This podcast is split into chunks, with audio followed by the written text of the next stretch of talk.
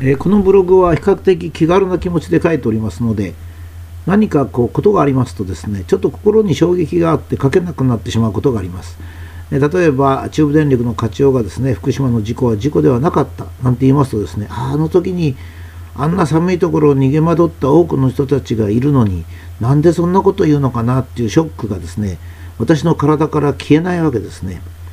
それからまた福島の子どもたちの甲状腺異常のニュースが流れるとですね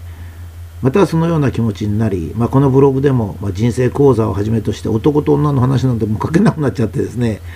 いろいろこういうことも書こう、ああいうことも書こうと思ってたんですが、まあ、今ちょっと中断をしてると。まあ、あの人生講座ぐらいは回復しまして、かなり書けるようになりました。今までデディケーション、まあ、人のためにやるのが結局幸福な人生になる。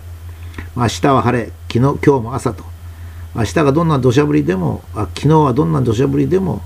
あ晴れだと思うと。昨日は晴れ、今日も朝ですね。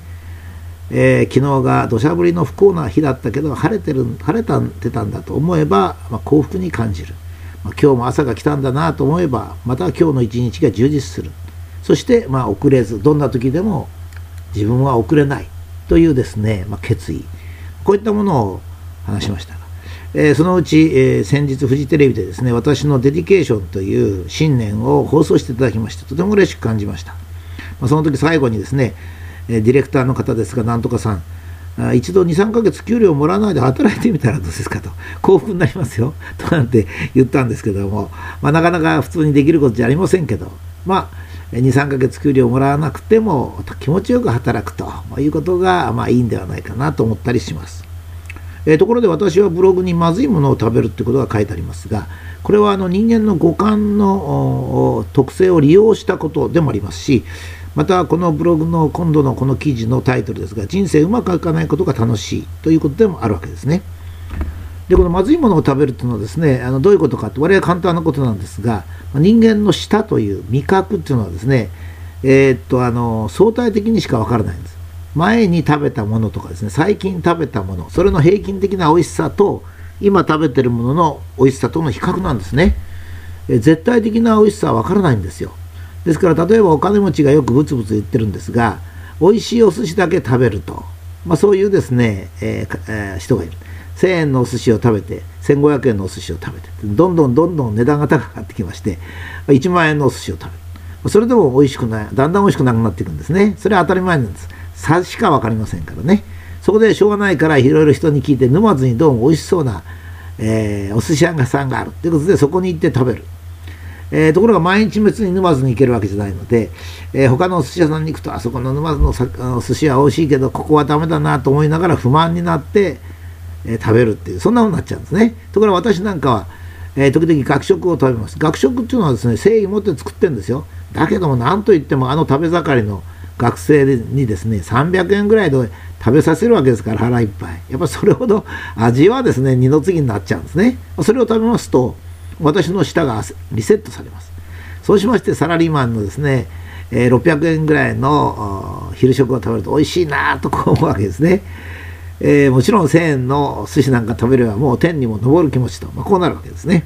これが、まあ、まずいものを食べるというのが非常にこう大切というわけじゃないですけども、まあ、人生を充実させて美味しいものばっか食べる、まあ、一つの方法であると、いうことになります。それからもう一つ、まずいものにぶつかった時ですね、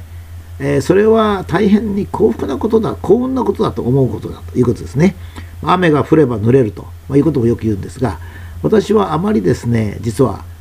その傘を持たないし天気予報も見ないんですねそうするとまれに雨にずぶ濡れになりますとまあ洋服はせっかく買った洋服はダメになり靴はぐちゃぐちゃになるとなりますね。それで家に帰ってきてももちろん風呂は沸いてないと、まあ、それはもう11月の寒い日だった。え冷たい雨に塗られてもし体の芯まで冷えてきたけどもわがまま言っても風呂を沸かすには20分かかりますからね。それをじーっと我慢して体の芯まで冷えた体を湯船に沈めると、まあ、手の先までじーんとこう温まっていく。ああ人生生きててよかったなとこう思うわけですね。でも毎日ですね平凡な時を送りえー、普通の暖かく暖房された家にいてお風呂に入っても感激は味わえないですね。現在の人間のこの日本人の社会というのは本当にこう、まあ、そういう点ではですね平凡な毎日と、まあ、いうこともまあ言えるんですね。えー、これがまあ傘を持たない理由であります。これはまあ自ら若干望んで不幸に入るということですね。えー、この前連休で羽越本線を新潟から秋田の方まで行きました。えー、2時間半ぐらいかかったかですね、座れないんですね。まさかと思いましたけど指定席が取れないんです。で、え私はですね、え立ちまして、その時もですね、指定席が取れないなと思って立ってると不満になりますけども、まあたまにね、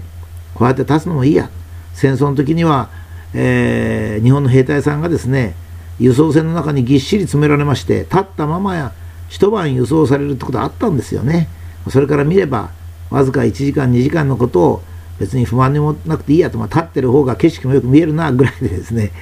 まあ、幸いしかしその時はあの座れちゃったんですけどね、30分ぐらいで。えー、まあ、あの、そうでした。そうすると、ネズミヶ関という知らない駅がありました。えー、日本海と山の間にですね、ひっそりとある群落でしたけど、ああ、こんな駅があるんだな、知らなかったな、というふうな感想もありました。またこの前、北陸温泉の事故で、えー、列車がキャンセルになりましてですね、特急が。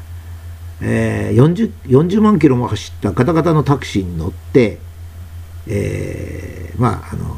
行ったんですけど、まあ、これもまたですね、えー、不幸といえば不幸、えー、まあ、それもいいやと思えば、なかなか楽しい旅でもありました。えー、不幸なものは幸いである。その人は幸福になることができる。本当ですね。え、幸福になるものは、幸福であるものは幸福になれません。しかし不幸になるものは幸福になれます。え、本当にこの人生の真理というのは、まあ、難しいもんだというふうに思いますね。まあ、そういう点ではお金持ちが不機嫌だと私いつも言うんですね。お金持ちっていつも不機嫌なんですよ。先ほど言ったお寿司もそうですけど、もういつもいつも美味しいもの食べてますんでね、どこ行ってももう美味しいものが食べられないんですよ。かわいそうですよね。それから、えー、車でもそうですね、非常にいい車を持っておられるので、えー、いつも走りますと前に軽自動車がいてですね、あいつ遅いな遅いなっつってやっとの思いで軽自動車を、軽自動車を抜きますとね、しばらくとまた前に 軽自動車がいるんですよね。今度は軽トラだったりなんかして、田舎のじさまが運転してるっていうですね、またイライラするという。金持ちはいつも自分のお金で思うように世の中が行くと思ってるもんですから、非常に不機嫌な人が多いですね。そういう点では、まあ、人間というのは本当にうまくいかないことが楽しいんだと、えー、そういう感じがいたします。